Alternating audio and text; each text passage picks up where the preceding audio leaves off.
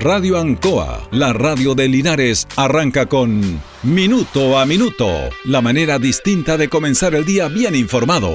Presentado por Óptica Díaz, ver y verse bien. La Veguita del Baratini, Arauco Esquina Hierbas Buenas, el mejor precio y calidad. Lubricentro Maife, todo en cambio de aceite. Consulta médica del doctor Daniel Guzmán, siempre más cerca de usted. Y Panadería El Baratini, en Avenida Cardenal Silva Enríquez, al ingreso del nuevo amanecer. Aquí comienza Minuto a Minuto.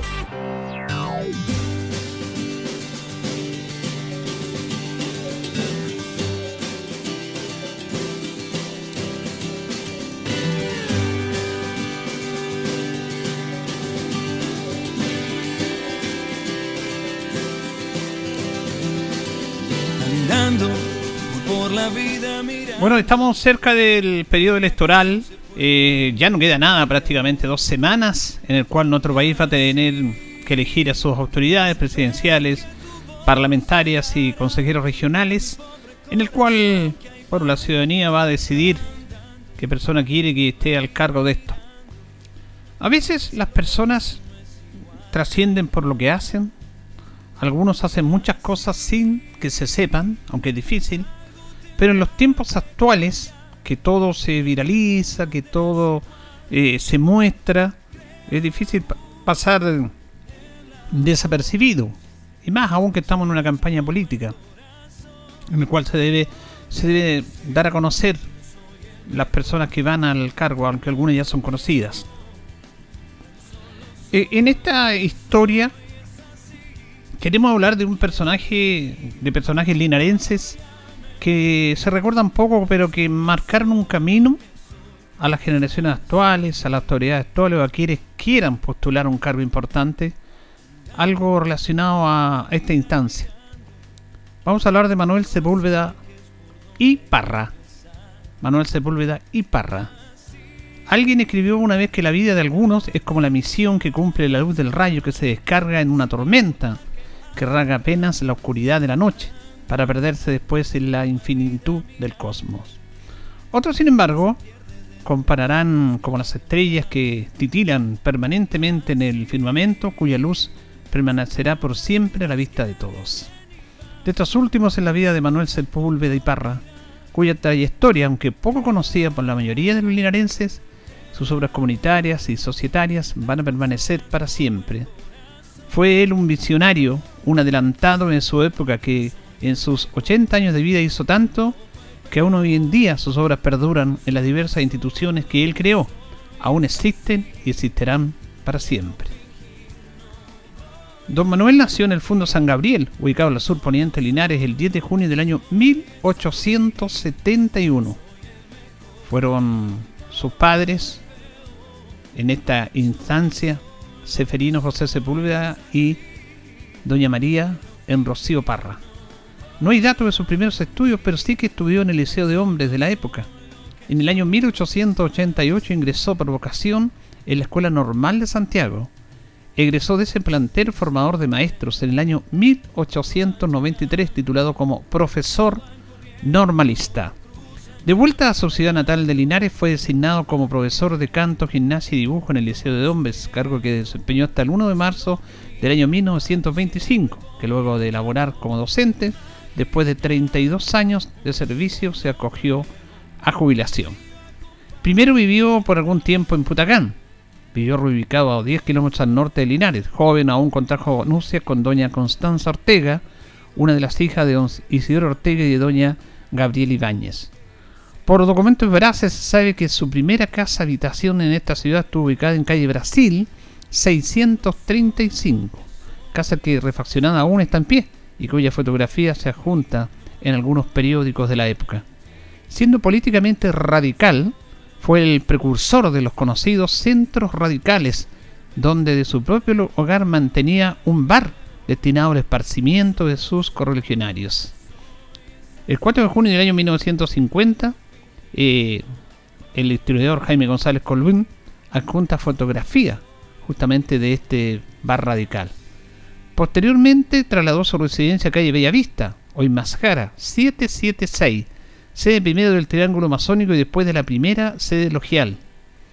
En su labor netamente societaria es donde destaca creando la Sociedad de Socorros Mutuos La Unión, presidente honorario de la Aurora, fundador de la Sociedad de Señoras del Progreso en el año 1908, fundador de la Asamblea Radical de Linares en el año 1895, del Cuerpo de Bomberos de Linares en el año 1893, de la Filarmónica La Aurora en el año 1900, organizador y primer comandante de la Brigada de Boy Scouts de Linares.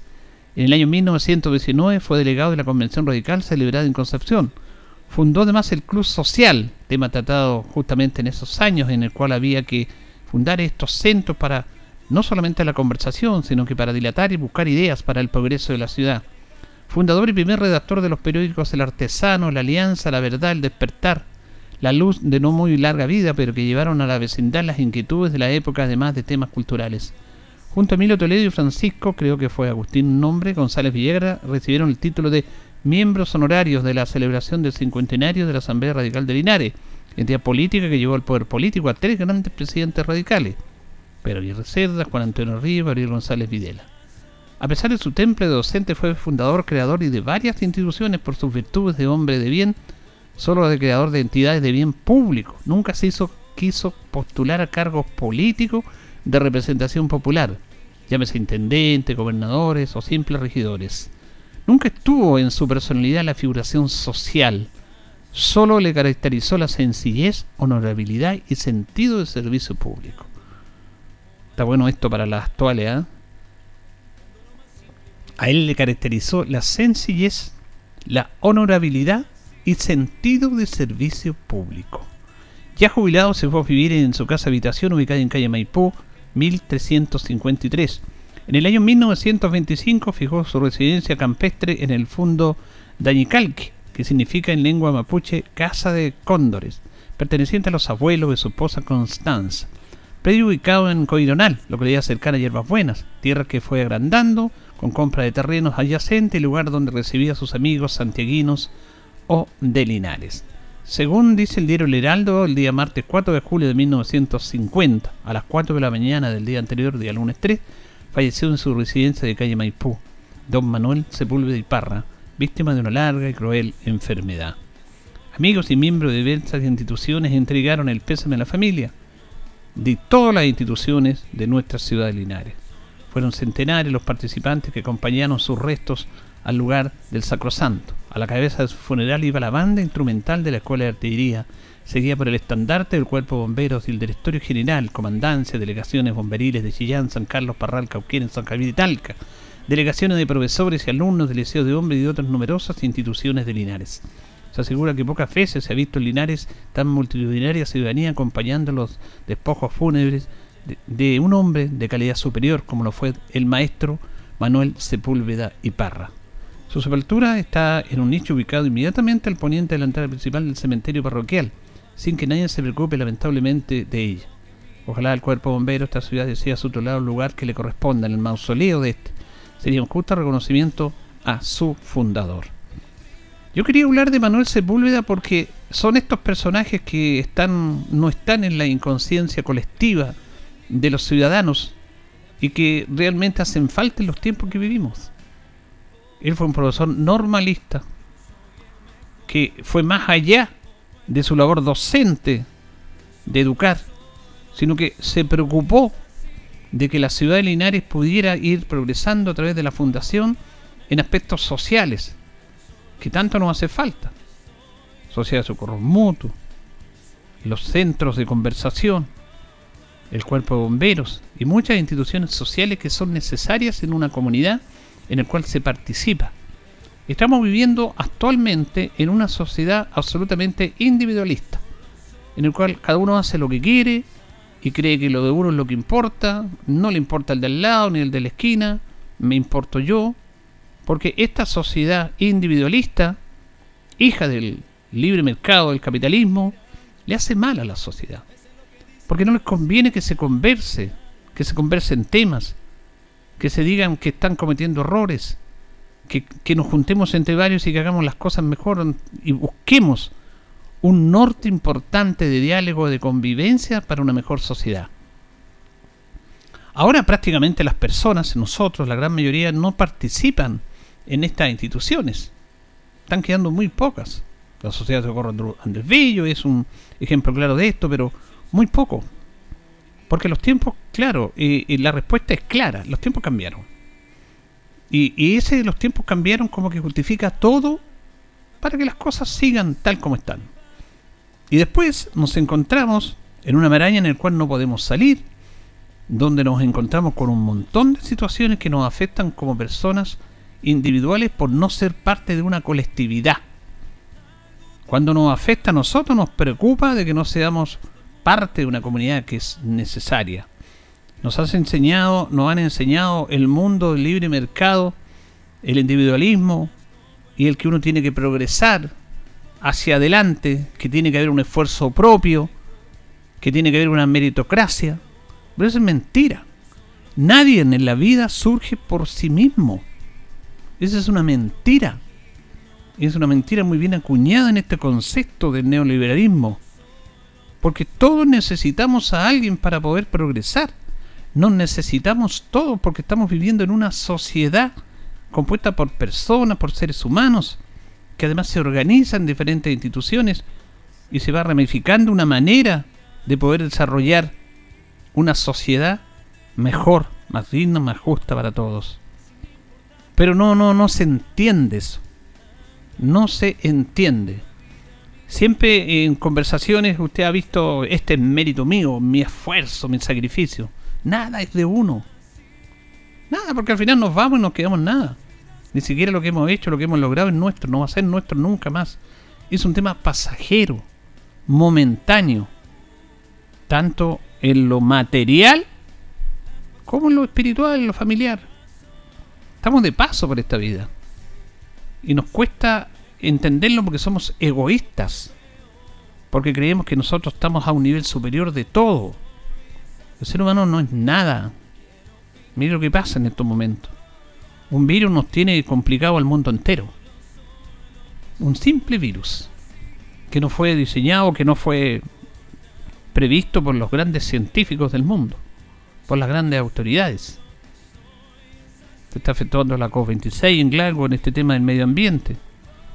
Estamos depredando el, medio ambiente que, que nos ayuda a vivir, a respirar, a compartir. Por lo tanto, es bueno meditar siempre en estos temas. Porque lo instantáneo, lo, el hecho de, de lo rápido, de, de, ojalá hacerlo todo rápido. Hasta en el periodismo pasa eso, uno que le damos un ejemplo nuestro, porque trabajamos en eso nosotros, de que las cuñas, como se dice en la entrevista, deben ser lo más, lo más corto posible. Ojalá 30 segundos y listo, y chao. No interesa la profundidad de los temas. Interesa una nota en la cual si usted escucha un entrevistado, y es nuestro método de hacer eh, comunicación, de escucharlos a ellos que planteen sus temas, podemos cuestionar algo, pero escucharlos, si esa es la manera. Pero no, no se hace. Porque no nos interesa el diálogo. No nos interesa el diálogo. O mejor dicho, a algunos sectores de esta sociedad no les interesa el diálogo. Les interesa el titular, el titular sin profundizar. Y en el titular se van muchos aspectos verdaderos. Hay una mentira detrás de eso, organizada, orquestada. Entonces, cuando personajes como Manuel Sepúlveda trabajaron más allá de su labor de profesor normalista, de hacer un aporte a la sociedad. Uno se pregunta, ¿para qué quieren ser autoridades los autoridades actuales? ¿Que ¿Para qué quieren ser reelectas? ¿O quienes quieren, quieren ir como presidente, como diputado, como senador, como core? ¿Para qué? Se supone para mejorar las condiciones de política pública en el país.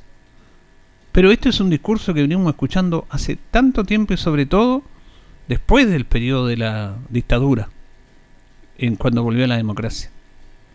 Queríamos democracia. Todos por supuesto que queríamos democracia. No todos, algunos no. Pero la pregunta es ¿para qué? ¿Para qué? Y tenemos que ser sinceros y honestos en este aspecto. Porque nosotros mismos estamos mancillando esta opción que se queda en el egoísmo, en la avaricia del ser humano. en querer tener poder, poder político. El poder político es importante, pero siempre que sea bien usado. Bien usado. Y hay ejemplos. Hay muchos ejemplos en esta sociedad, en este país, en el cual el poder político fue usado para el bien de la comunidad. En muchos aspectos. En personajes como, como el de Don Manuel Sepúlveda. Que muy pocos lo conocen. No sé si habrá alguna calle con el nombre de él. Hablábamos hace unos días, me parece una buena medida, con el alcalde, que el alcalde y el consejo municipal está trabajando y va a trabajar en darle una identidad a esta ciudad con nombres de personajes nuestros, calles y pasajes de nuestra ciudad. Y tiene que ser así. Tiene que ser así. Porque eso a lo mejor dirá alguno, ¿en qué cambia un nombre más y un nombre menos? Cambia mucho. Porque si vamos conociendo historia, vamos conociendo personajes. ¿Quién fue este personaje? Nosotros permanentemente estamos recordando los nombres de las calles, los nombres de nuestros personajes, para que sean conocidos más de lo que son y a través de ese conocimiento las personas, la familia, los hijos de la familia digan, mire, este señor hizo esto, esto, qué importante lo que hizo. Hay un respeto hacia su trabajo. Y bueno, ese respeto, esa admiración, tiene que tratar de reflejarse en lo que uno hace. Porque lo que uno hace no es para uno, es para la misma comunidad. Pero en esta sociedad individualista creemos que todo es nuestro. Que todo es nuestro. Hasta la verdad. Nadie tiene la verdad. Nadie tiene la verdad. Tenemos diferentes puntos de vista. Como decía el general Perón, la única verdad es la realidad. La realidad. Y cuando usted hable de la realidad, está hablando de la verdad. Pero cuando usted dice yo digo la verdad, no la dice porque no está hablando de la realidad, está acomodando una instancia, una frase para decir yo digo la verdad en base a sus intereses. Porque muchos mienten. Muchos mienten. Bueno, y la sociedad es la que tiene que estar a cargo de estos temas. Estamos en un momento delicado en nuestra sociedad en el cual se nos hace creer que si alguna candidatura puntual y especial llega al poder va a ser un desastre para este país. O sea, estamos prejuzgando. Nos estamos comparando con países que no tienen nada que ver con Chile. Cuando se hace la, cuando se hace la comparación permanente en el periodismo, en sectores del acento derecha de este país, de que estamos queremos ser como Cuba y Venezuela, eso no es así, nunca vamos a ser como Cuba y Venezuela, no tiene nada que ver. Son procesos distintos, totalmente distinto, los invito a leerlo, a estudiar, a ver la historia. Ni bueno ni malo, son distintos. Chile tiene otra orientación, Chile tiene otra cultura y no vamos a estar en esa instancia. Pero, como no queremos diálogo, colocamos el título. El título. Como lo hizo Donald Trump en su elección que mintió permanentemente y que la gente le creyó. Entonces, nosotros tenemos que estar abiertos todos los sectores a que si hay un sector político que va a gobernar este país, bueno, que gobierne, pues, que gobierne bien, pero no antes prejuzgar que va a haber un caos, que se van a ir los capitales, porque eso siempre pasa, y no es de ahora, es permanente, es muy permanente. Y eso le hace un daño tremendo al país porque algunos están pensando en sus intereses económicos, de poder y de comodidad y de confort en contra de la política y del interés de todos los chilenos. Eso es lo que le ha hecho muy mal a este país. Le ha hecho muy mal a este país. El poco diálogo, la poca comprensión. Por eso los jóvenes, los jóvenes, son los principales impulsores de los cambios que quiere hacer esta sociedad. Porque si no fuera por ellos, no habríamos tenido el estallido social. Recuerde, recuerde de dónde fue. Colóquenle el nombre que quiera. Fueron los jóvenes los que se rebelaron. Porque en, en los jóvenes hay rebelión intrínseca, permanente, generacional, por supuesto. Los jóvenes tienen eso de cuestionar todo. Y ellos se atreven a hacerlo. Las demás generaciones no, porque están cansados, pero esta vez se unieron a ellos. Así que yo creo que es necesario que meditemos en estos aspectos y dan un minuto como nos damos nosotros. Y, en eso yo agradezco a los auditores porque entienden el concepto de este programa y tratamos de representarlos porque nosotros somos responsables de esta sociedad que vivimos. Y los medios crean opinión, absolutamente. Y están dirigidos a ciertos temas. Temas importantes de la sociedad chilena no se han discutido en los debates, excepto en uno, en el debate que hizo la Universidad de Chile, en el cual participaron cinco candidatos. Un debate abierto, un debate con propuestas para mejorar la sociedad y en base a cómo se podrían hacer esas propuestas, un debate muy interesante en el cual cada uno de estos candidatos plantearon su visión de Chile, que es lógica y, y bien que lo hagan. Pero ese debate de la Universidad de Chile no tuvo cobertura no tuvo una cobertura mediática como tienen los otros debates y los programas de televisión. En ese debate nadie le preguntó a los candidatos qué opinan de esto y de esto otro. ¿Por qué tú eres de extrema derecha o de extrema izquierda? Nadie le preguntó si queríamos vivir como Venezuela o Cuba. Nadie le preguntó eso. Lo que le preguntaron los candidatos es que dieron a conocer la visión de país que tienen. ¿Qué es lo que interesa? Pero en este país egoísta y que prejuzga, bueno, eso no interesa. Y no saben que le están haciendo un tremendo daño a la sociedad. Pero un tremendo daño. Porque realmente eso es manejar intereses, como siempre, para algunos sectores en desmedro de la gran sociedad chilena. ¿Por qué suben tanto los precios? ¿Por qué están permanentemente subiendo los precios?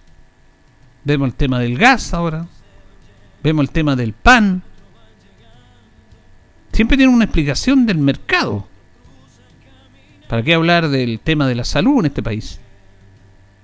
En el cual se siguen haciendo rifas y ayudas para que personas se traten para comprar un remedio para que tengan un tratamiento.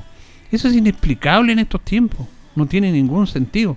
El Estado tiene que tener, y lo tiene, lo tienen los recursos para tratar a estas personas, como lo hacen otros países. Es cosa de privilegiar qué sectores son importantes. Cuando se habla de la educación, que los niños tienen y los hijos de nuestros hijos tienen derecho y los padres a elegir dónde estudian nuestros hijos. Eso es la libertad, dicen. ¿Y usted cree que los padres de los niños tienen la posibilidad de elegir dónde poder estudiar su hijo? Porque si quieren ir a un colegio en Santiago de los Grandes no pueden ir, pues. Y aquí, ¿usted cree que cualquier niño puede, niño puede estudiar en el colegio Alborá, por ejemplo? Vamos a elegir, nuestro hijo quiere estudiar en el colegio Alborá. Esa es libertad. Vaya a estudiar allá. ¿Cuánto le cobra? Yo no estoy porque le cobre, porque es un colegio particular subvencionado. Y ellos obviamente tienen sus políticas y los padres que tienen recursos lo pueden hacer. ¿Y los demás? Entonces cuando hablan de esa libertad que tienen los hijos derechos a estudiar, donde quieran los padres, eso es mentira. Ese es el titular mentiroso. No pueden hacerlo. Y le doy ese ejemplo puntual y preciso. Y pueden haber otros colegios más involucrados en esto. Entonces hay padres que tienen que llevar a sus hijos a la educación pública porque no hay un costo. La educación pública hace un tremendo esfuerzo y se ha avanzado muchísimo en eso para entregarle una buena educación. Pero después quedamos en, el, en lo que prejuzga. ¿Dónde estudió? ¿De qué colegio viene? Y ahí cuando tiene que entrar a trabajar o a postular a cargos importantes, lo discrimina. Porque viene de esos sectores. Eso es lo que tenemos que cambiar en esta sociedad. Esos son los temas verdaderos e importantes que no se tocan. Pero que al menos aquí los podemos meditar junto a ustedes. Señoras y señores, estos comienzos con valor agregado de minuto a minuto en la radio Ancoa son presentados por Óptica Díaz, que es ver y verse bien. Óptica Díaz es ver y verse bien. Usted ya nos conoce, somos calidad, distinción, elegancia y responsabilidad. Atendido por un profesional con más de 20 años de experiencia en el rubro, convenios con empresas e instituciones marcamos la diferencia. Óptica Díaz es ver y verse bien. Buenos días, gusto saludarlo. Lunes 8 de noviembre. 8 de la mañana con 24 minutos. Hacemos minuto a minuto en la radio Ancoa. Junto a don Carlos Agurto hoy en la coordinación. Hoy día saludamos a las ninfas que están de nomástico. Es el día 302 del año. Tenemos 12 grados de temperatura en la ciudad Linares. Con una máxima de 27. Despejado. Y nos acompaña Panadería y Pastelería Tentaciones también. Estamos en Jumbel 579. Todo tipo de tortas, bizcochuelo, manjar, crema. Para las personas que usted quiera, mande a hacer su, su torta al mejor precio y la mejor calidad. Tenemos brazo de reina y empanadas de todo tipo: jamón, queso, champiñón, pino, napolitana. Tentaciones. Tenemos nuestro teléfono, el 940 45 31 32. 940 45 31 32 o si no, diríjase a Jumbel 579, donde está Panadería y Pastelería Tentaciones. Vamos a ir a la pausa, Carlitos, y ya retornamos. Estamos en Minuto a Minuto en Radio Ancoa. Radio Ancoa. La mejor manera de comenzar el día informado. La consulta médica del doctor Daniel Guzmán siempre más cerca de usted. Se atiende por FONASA, ISAPRE, DIPRECA, CAPREDENA y particular.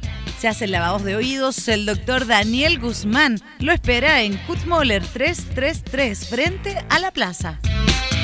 Lubricentro Maife, todo en cambio de aceite. Le dejamos su vehículo como nuevo. Personal calificado, una atención cercana, convenios con empresas e instituciones. Maife, el lubricentro de Linares, ubicado en Esperanza 633, entre Lautaro y Yumbel. La panadería del Baratini, el mejor pan, tortas, pasteles, brazos de reina de nuestra propia elaboración. Abarrotes, cecinas, frutas y verduras. El mejor precio y la mejor calidad. Lo esperamos en Avenida Cardenal Silva Enríquez, al ingreso del nuevo amanecer. Estamos a su servicio. Óptica Díaz es ver y verse bien. Usted ya nos conoce, somos calidad, distinción, elegancia y responsabilidad. Atendido por un profesional con más de 20 años de experiencia en el rubro. Convenios con empresas e instituciones. Marcamos la diferencia. Óptica Díaz es ver y verse bien. Bueno, eh, vamos a decir que se sigue con el proceso de vacunación, ¿ah? de vacunación en nuestra, bueno, en todo el país y en nuestra comuna también, para las personas, bueno, para los rezagados, que hay muchísimos rezagados, y también para los menores y para las personas que se están vacunando en tercera dosis. Hay que, hay que aprovechar esta instancia. En el gimnasio, gimnasio Carrera Pinto y en las tardes en, en el estacionamiento dice. Linares registró en la tarde de ayer, en el último informe, 16 eh, casos de contagio en el informe que entrega la Seremía de Salud y también estamos en los casos activos que son bastante altos en Linares. ¿eh? Ya superamos los 100. 108 casos activos tiene Linares, 123 Talca. Vamos a escuchar a Pablo Sepúlveda, eh, delegado provincial, presidencial, que tuvo una visita a un huerto orgánico acá de un joven empresario, Julio Mesa, en el sector de Guapi Alto, para ver el tema y trabajar y apoyar estos huertos orgánicos.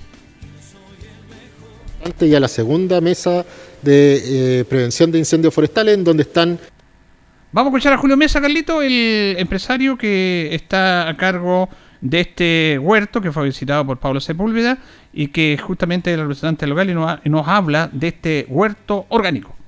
Bueno, este es un huerto orgánico, eh, desde, desde su, génesis, digamos, eh, siempre fue orgánico y lo hemos mantenido hasta el momento con harto, con harto esfuerzo, porque no es, fácil tener tres hectáreas de frambuesa orgánica. Y mm, más que todo eso, estamos en nuestro, este es nuestro quinto año de cosecha y esperamos este año sacarle el máximo potencial. Según lo que hemos visto en otros huertos, eh, deberíamos ya entrar en, la plena producción este año. Bueno, en la producción justamente eh, se sigue desarrollando el trabajo de este huerto orgánico Julio Mesa. Eh, esta fruta va eh, principalmente al Reino Unido. Trabajamos, tenemos una, asociación ahí con, una exportadora, Berry Chile, y ellos son de capitales ingleses y la mayor parte de la fruta que ellos congelan y exportan va hacia allá. También eh, se habla sobre el valor agregado que tiene esta fruta eh, a través de los frutos orgánicos. Mira, en, épocas donde el, precio de, los berries es alto, quizás el, diferencial no es, no es mucho, pero todos sabemos que, los berries, eh, sobre todo frambuesa y mora, son especies que fluctúan mucho en, sus valores de mercado y cuando el precio está malo, digamos 600, 700 pesos como hace unos 3 o 4 años atrás, para valor para fruta comercial, eh, nosotros podemos sacarle el doble. Y también se refiere finalmente, Julio Mesa, a qué fertilizantes naturales se ocupan aquí. Acá utilizamos mucho compost, eh, bueno compostado de, gallina y, caballo, ese es nuestro, nuestro fuerte, hemos tenido buenos resultados con eso y eso más que nada, algún que otro acondicionador para el control de maleza, orgánico que se llama Cutral, Hemos utilizado vinagre al principio también, los primeros años, cuando la, planta no puede competir mucho con, el, con la maleza. Eso más son los cuidados básicos. Harta, harta mano también, mano de obra. Bueno, ahí está entonces Julio Mesa, queríamos apoyar estas empresas nuestras eh, que tienen huerto orgánico, que se siembra a través de productos orgánicos que indudablemente le dan una mejor eh, flexibilidad, una mejor calidad y también un valor agregado en lo que tiene que ver con los precios. En los mercados ellos van básicamente a el Reino Unido, van exportando esta fruta. Vamos a ir a la pausa, Carlitos. De esta hora ya son las 8 de la mañana con 31 minutos y retornamos.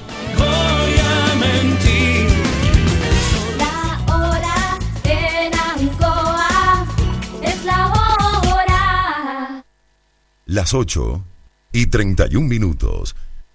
Han sido tiempos difíciles, de incertidumbre, porque las ventas han bajado, hemos tenido miedo y preocupa no saber cuándo las cosas mejorarán. La pandemia nos ha afectado a todos. Me acerqué a OrienCop buscando una solución y mi sorpresa fue enorme. Entendieron de inmediato mi situación y juntos buscamos la mejor alternativa para salir adelante con mi negocio. Reactiva tu negocio con OrienCop. Solicita tu crédito microempresas de 14 millones en 48 o 60 cuotas con una tasa súper baja. OrienCop Cooperativa de Ahorro y Crédito.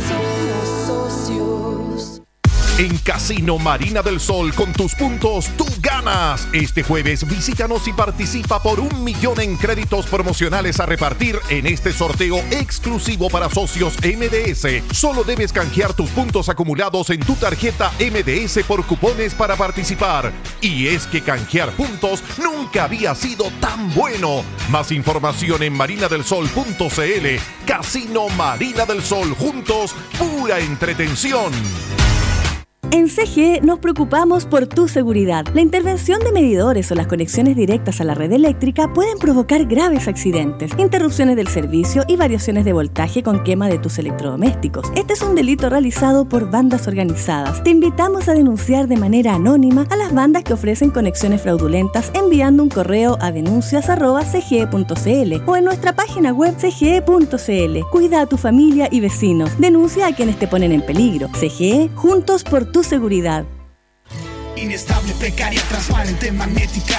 Soy Rosa Catrileo Araneda, agricultora de Linares por más de 50 años. Hoy, diputada por el Distrito 18, me comprometo a donar la mitad de mi dieta parlamentaria a organizaciones benéficas del Maule. Si usted me ayuda a llegar al Parlamento, el Maule va a crecer. Soy José Antonio Cas y les quiero pedir un gran apoyo para Rosa Catrileo Araneda, que se presenta de candidata a diputado por Maule Sur. Vota Rosa Catrileo AP74. Elige el país que quieres. Tu participación es importante. Si tienes alguna discapacidad y si lo necesitas, te puede asistir un adulto de tu confianza. Recuerda que una misma persona no puede asistir a más de un elector o electora a menos que sea familiar directo. Infórmate ingresando en www.cervel.cl, llamando al 606.166 o siguiendo las redes sociales verificadas del Servicio Electoral. Elecciones Generales 2021. Elige el país que quieres. Cervel. Hola, soy Francisco Pinochet, linarense, y junto a Gabriel Boric quiero invitarte a construir un nuevo Chile, con derechos sociales garantizados Necesitamos fortalecer la salud pública para terminar con las listas de espera y un sistema de seguridad social que garantice pensiones dignas. Sigamos construyendo el Chile del apruebo. Vota Francisco Pinochet, diputado, Gabriel Boric, presidente.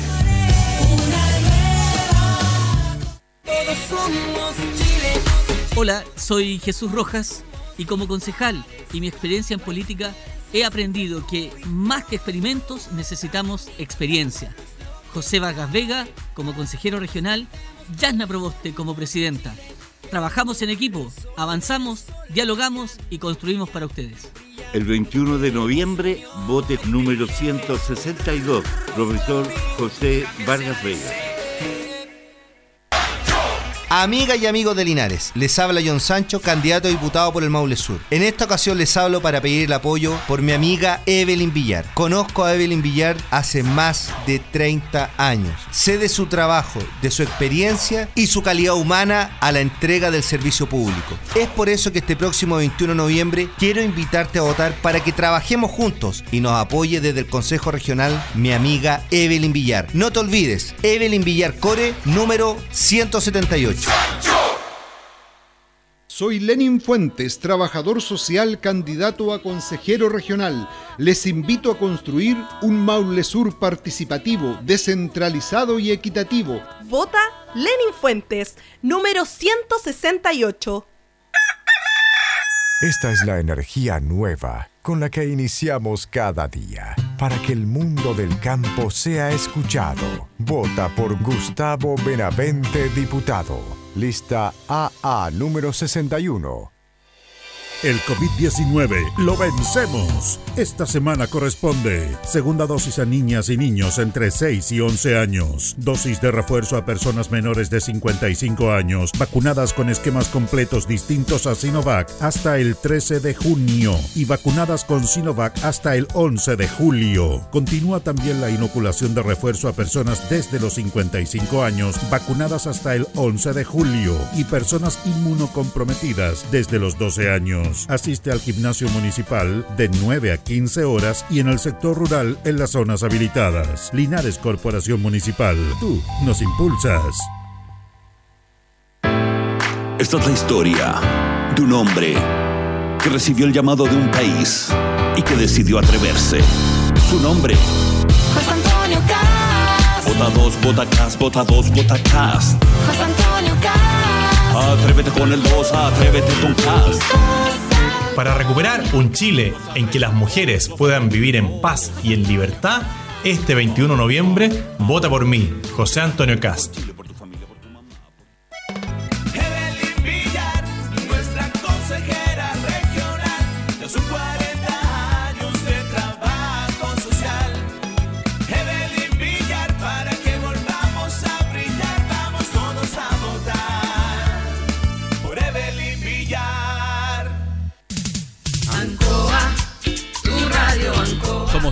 95.7 Radio Ancoa. La radio de Linares, más cerca de ti.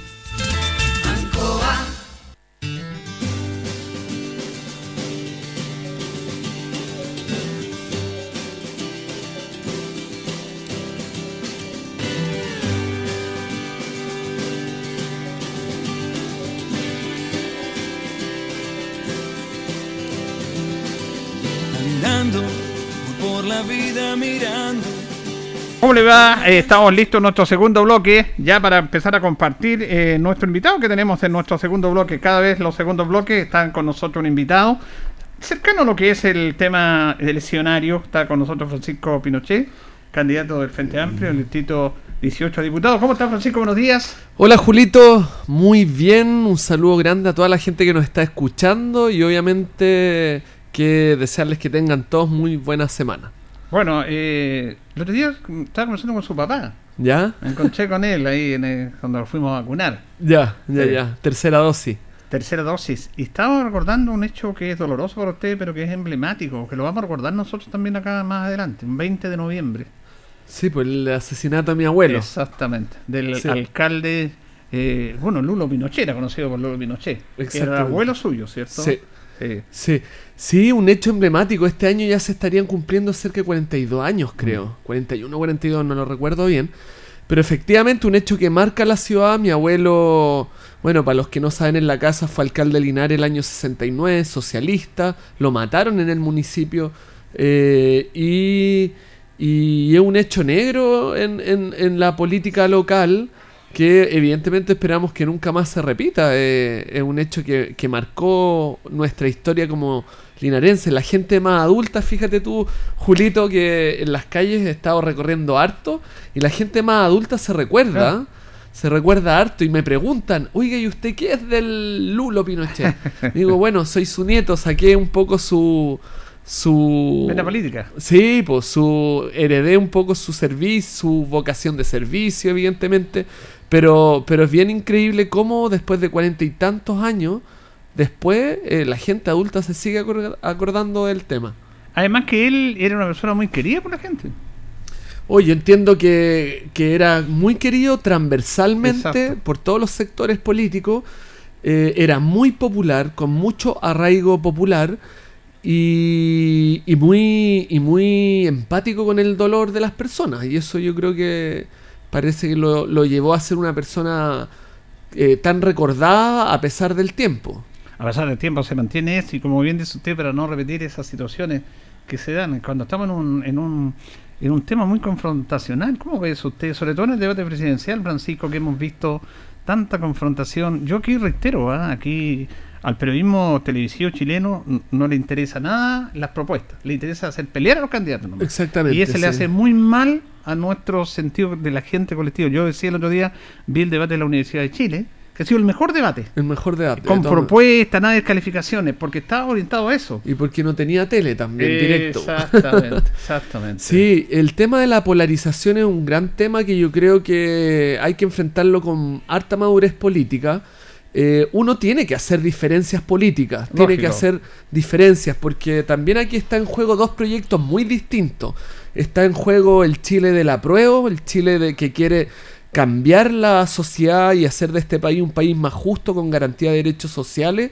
Y también está el Chile del rechazo que el Chile del rechazo es lo que representa José Antonio Cast, que para nosotros es un tremendo retroceso que plantea además eh, eliminar el Ministerio de la Mujer.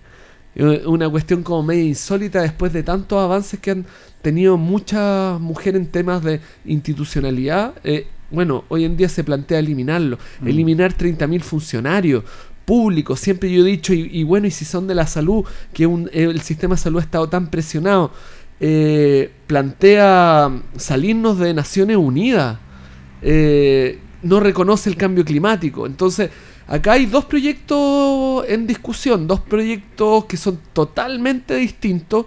Y lo bueno es plantear las diferencias con respeto, con altura de mira, pero haciendo las diferencias como se debe. Y yo creo que la gente tiene que entender eso. Eh, hay muchas diferencias políticas del proyecto de Gabriel Boric con el proyecto de José Antonio Cast. Nosotros queremos avanzar decididamente en un Estado garante de derechos sociales, mirando a países como Uruguay, como Suecia, como Nor- Noruega, obviamente, y no queremos retroceder, y no queremos tampoco que los derechos que se han conquistado para las mujeres, para las minorías sexuales, eh, se vean, se vean eh, en retroceso. Yo creo que ese es un riesgo tremendo para el país. Eh, Francisco, dentro de todo este tema, si ustedes son gobierno localizando, usted, ¿qué políticas quieren planteado para un mundo que también es un mundo no menor, que tiene que ver con el mundo rural? Que, Sí. que de repente queda, queda un poco de lado, porque todos nos concentramos en los centros urbanos, pero el mundo rural es parte importante del desarrollo de nuestra de nuestro sector, sobre todo de nuestra zona. Sí, mira, el, el diagnóstico yo creo que es bien conocido. El mundo rural, las zonas eh, que tienen una población rural importante han sido postergadas históricamente. Y yo creo que en primer lugar, eh, a mí lo que me motiva mucho también del programa de Gabriel Boric es que por primera vez se pone el mundo rural en el sitial que merece eh, el campo, que merecen nuestra- nuestras personas que habitan en las zonas rurales.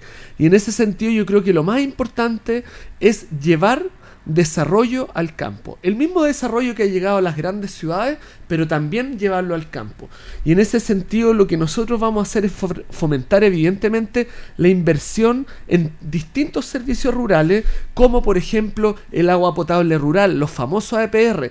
Hoy en día, el 2021, no hay aún agua eh, potable en todos los sectores. Y ahí vamos a estar trabajando arduamente con alguien que usted conoce mucho también, con Pablo Gutiérrez, que es nuestro candidato a consejero regional y con quien estamos armando equipos políticos eh, con experiencia y con juventud mezclado para poder llevar estos servicios rurales al campo. La energía, los caminos, más caminos en, este, en, el 2021 tenemos que tener una conectividad terrestre pero total, porque eso genera muchas oportunidades también para los pequeños productores. Eh, facilita mucho para los pequeños productores, por ejemplo, de berry eh, y de otros productos del sector agrícola. Otra cosa yo creo que es súper importante y que ha estado muy en cuestión tiene que ver con la conectividad digital. Eh, en nuestro país y sobre todo aquí en el Maule Sur hay zonas rojas donde el internet no llega y lo que eso ha significado es que es producto de que no llega a internet se han vulnerado derechos tan básicos como el derecho a la educación. Nosotros hemos estado en, en- el Peñasco, hemos estado en Pejerrey, más arriba, en el sector entre el y el Achigüeno, en el fondo, en estos cajones precordilleranos. Y la verdad que conocimos, hemos conocido incluso eh, adolescentes, jóvenes, estudiando en la universidad, que tuvieron que congelar este año por no tener conectividad digital. Y todo lo que eso conlleva, evidentemente, porque la gratuidad se pone en riesgo y todo el cuento. Entonces, yo creo que la conectividad tiene que pasar a ser un derecho que el Estado debe garantizar porque la conectividad hoy en día es, es- son las puertas al mundo, es las puertas al desarrollo. Entonces, ahí hay un montón de, de áreas que yo creo que, que hay que potenciar. Y lo otro también vamos a estar, evidentemente, potenciando la producción, la agricultura familiar campesina porque- y la mediana agricultura, evidentemente, porque esta actividad es muy importante en la zona. Es muy importante y son principalmente trabajos de temporada. Y ahí evidentemente tenemos también que llevar dignidad a nuestros trabajadores y trabajadoras del campo, seguridad social a nuestras trabajadoras y trabajadoras del campo, eh, efectiva obviamente. O sea, no puede ser que eh, el trabajo de temporada te garantice ingresos solamente en periodos eh, estivales principalmente, entre 3 y 6 meses. Temporada, como se llama. De temporada. Y los otros seis meses, bueno, la gente necesita seguridad y protección social para eh, esos trabajadores que son más vulnerables que los trabajadores de la ciudad, porque los servicios tienen trabajo constantemente durante el año. Es un tema ese, ¿eh? Es un tema del tema social de los trabajadores de temporada, O sea, están, por ejemplo, problemática, eh, precarización laboral. Ojo, que principalmente los trabajos temporales los realizan mujeres, mujeres. Nosotros tenemos que eh, llevar más protección por sobre todo a las mujeres. La exposición a productos agroquímicos tiene que ser más regulado. Tenemos que tener a nuestras trabajadoras y trabajadores del campo con mayor dignidad, mayores salarios, pero también con mayor seguridad laboral para que ellos puedan también estar poniéndole el hombro en sus casas, que eso es lo más importante, las familias. Bueno, Francisco, comenzamos con Francisco Minochet. Nos están separando ya 13 minutos a las 9 de la mañana, candidato y cuidado del Frente Amplio. ¿Qué número tiene, Francisco? El número 78, que la gente no se olvide. Candidato nuevo, primera vez que voy a la elección, voy con el número 78 y eh, también cuento con la experiencia, yo no, te- no lo habíamos comentado antes, pero soy ingeniero agrónomo, hice un máster en responsabilidad social, tuve un privilegio de haberme educado, de haber tenido una beca para irme al extranjero, pero también eh, cargo con la mochila de los créditos universitarios. Ah, 16 años de crédito universitario que hay que pagar y eso es algo muy interesante también para eh, respecto a las propuestas que estamos haciendo en el programa de Gabriel Boric porque el programa contempla la condonación progresiva de los créditos con aval de Estado y créditos Corfo. Eh, porque asumimos que ese endeudamiento nunca debió haber eh, estado en los jóvenes, porque la educación, como todos sabemos, eh, debe ser un derecho garantizado por el Estado y no es justo que niñas, niños y adolescentes se endeuden tanto tiempo por estudiar. Nosotros los profesionales estamos contribuyendo al desarrollo del país y evidentemente necesitamos garantías en la educación. Claro, porque eso en un principio se hizo con una, con una, una buena intención, que los jóvenes pudieran acceder, que el Estado lo, lo, lo avalaba, pero fue un negocio para la banca. Y un, Exacta- exactamente, fue, yo fui dirigente estudiantil también, entonces estuve muy de la mano peleando la gratuidad universitaria y efectivamente era un contexto en que eh, había que dar más acceso a la educación, que por cierto lo logró, Claro. pero a costa del endeudamiento de miles y miles de familias que, eh, que no tan solo eh, están endeudados, le, le acarrea el problema de endeudamiento. En muchos casos eh, el crédito con aval del Estado está rematando hogares de jóvenes que, o de las casas de los padres que tienen deuda, porque además este, este, acceso, este acceso explosivo tampoco pensó y tampoco da periodos de, de gracia si es que tú no tienes trabajo, a diferencia del Fondo Solidario. No hace distinción el crédito con aval del Estado y el crédito Corfo, por lo tanto hay muchos estudiantes que tienen una deuda educativa gigante que eh, le impide además desarrollarse en otros ámbitos de la vida porque están en DICOM. Y eso evidentemente por estudiar no es justo que uno esté en DICOM y por estudiar no es justo que uno tenga una deuda de 15 y más años.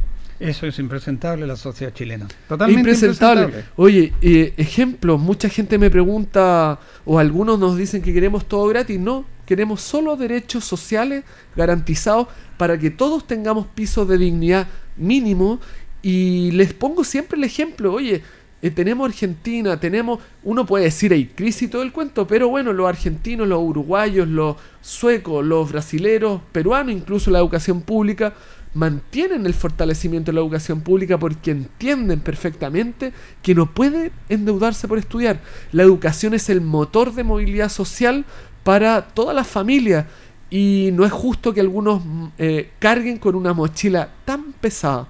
Y por eso lo que nosotros apostamos es a eh, condonar progresivamente las deudas educativas porque la educación debe ser un derecho garantizado por el Estado y es el Estado el responsable de- del endeudamiento de miles de familias.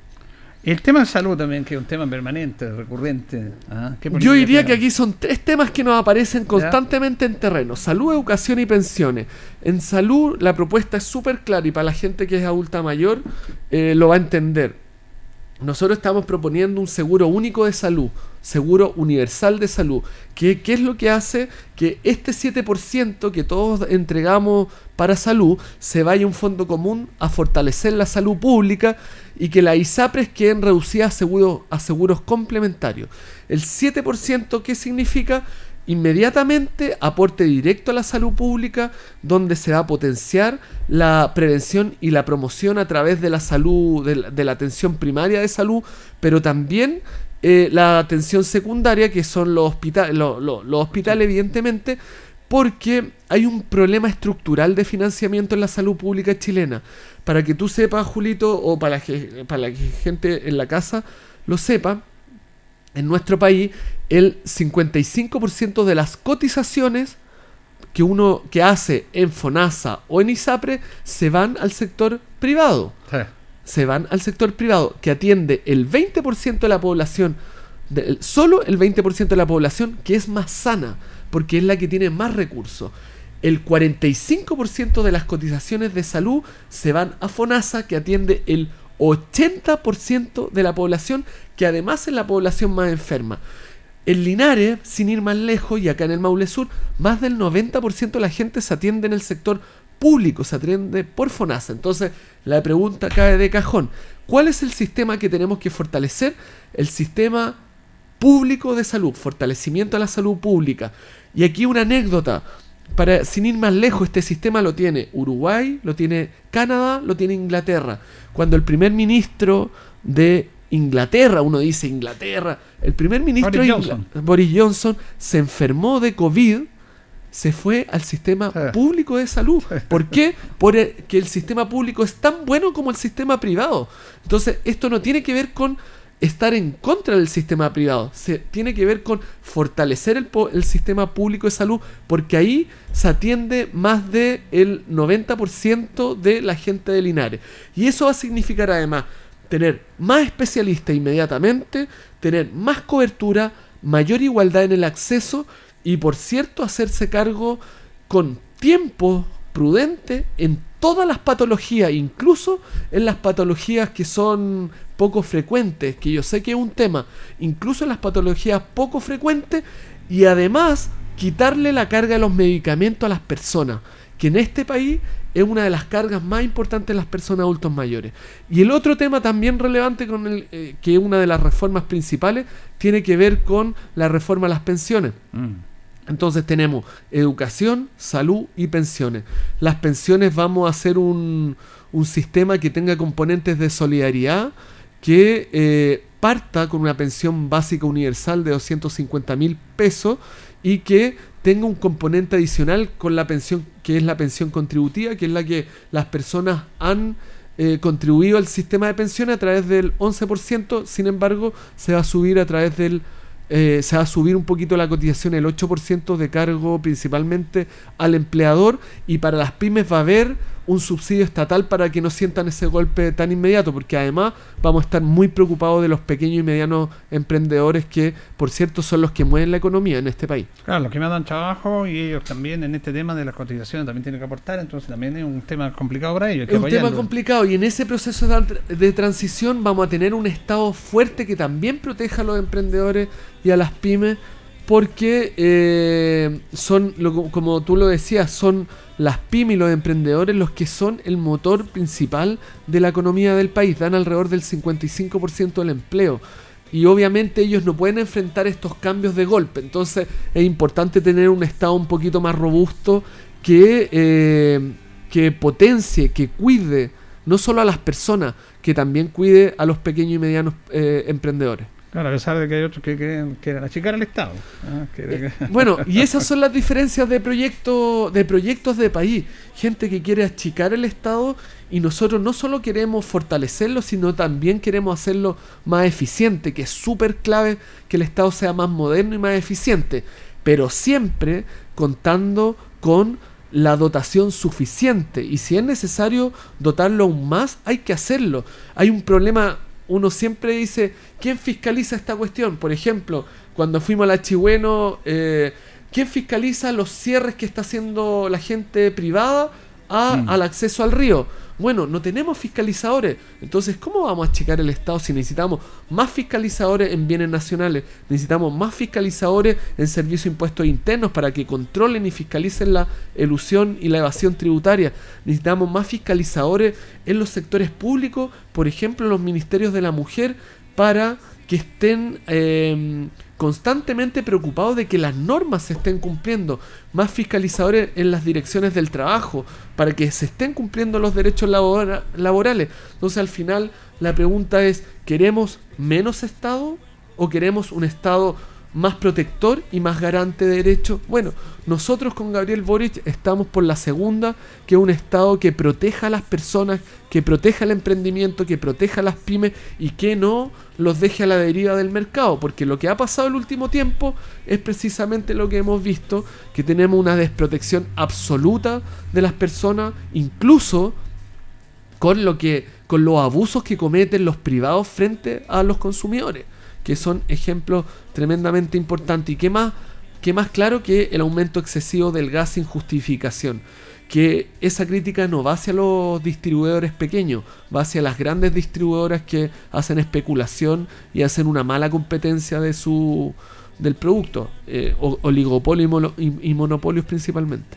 Bueno, ahí están las opiniones, pues ahí están las propuestas de Francisco Menochet, que es el candidato al Frente Amplio a diputado, que también está en la coalición de, presidencial de Gabriel Boris, propuestas de país, que usted la escucha a través de nuestro programa. Gracias, Francisco. ¿ah? Gracias Julito por darme este espacio, transmitirle a la gente la necesidad de tener gente nueva en el Congreso. Eh, nosotros venimos a pelear con gente que lleva 15, 20 años y la verdad que las cosas no han cambiado mucho. Queremos aportar con harta energía, con harta motivación, pero también desde los territorios. Vamos a estar presentes en los territorios. Es una de las cosas que constantemente nos dicen, oiga, los parlamentarios vinieron, nos pidieron el voto y se fueron. Bueno, eso es porque hay parlamentarios que no son de aquí de Linares, no son de la provincia de Linares y yo la verdad es que soy de acá, voy a estar acá, mi familia está acá y vamos a estar contribuyendo siempre desde Linares hacia el Maule Sur. Ok, que tenga buen día, Francisco. Un abrazo grande y saludo grande a toda la gente que nos está escuchando. Nos vamos, nos despedimos ya en esta nota interesante con Francisco Pinochet, candidato a diputado por el distrito 18 del Frente Amplio. Ya viene Agenda Informativa, agradecemos su sintonía, don Carlos Agurto y la coordinación. Nos reencontramos mañana, si Dios así lo dispone. Que estén bien. Radio Ancoa 95.7 presentó Minuto a Minuto. Noticias, comentarios, entrevistas y todo lo que a usted le interesa saber. Minuto a Minuto. Gracias por su atención. Las opiniones vertidas en este programa son de exclusiva responsabilidad de quienes las emiten y no representan necesariamente el pensamiento de Radio Ancoa de Linares.